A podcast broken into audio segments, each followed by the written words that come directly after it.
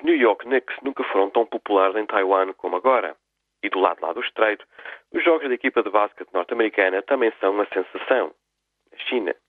No centro de todo este interesse está Jeremy Lin, um jogador que veio da Universidade de Harvard e fez uma difícil e estonteante transição para a NBA.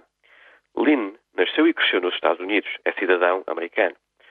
Mas os seus pais são de Taiwan e há uma avó que emigrou da China. O resultado de tudo isto é peculiar. Taiwan reivindica Jeremy Lin como seu, mas agora a China faz o mesmo.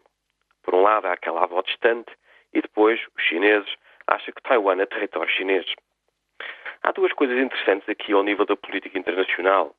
A primeira tem a ver com a relação de Pequim com Taipei. A integração económica entre o continente e a ilha é cada vez maior. Dito isto, a maioria dos habitantes não parece ter a menor vontade de abdicar da sua independência. O segundo ponto tem a ver com os Estados Unidos. A América continua a ser o país onde é menos difícil os imigrantes terem oportunidades e sucesso. Este poder de atração é importante em termos externos. Esta é uma das grandes diferenças entre Washington e Pequim. Os Estados Unidos continuam a ter este poder. A China ainda não.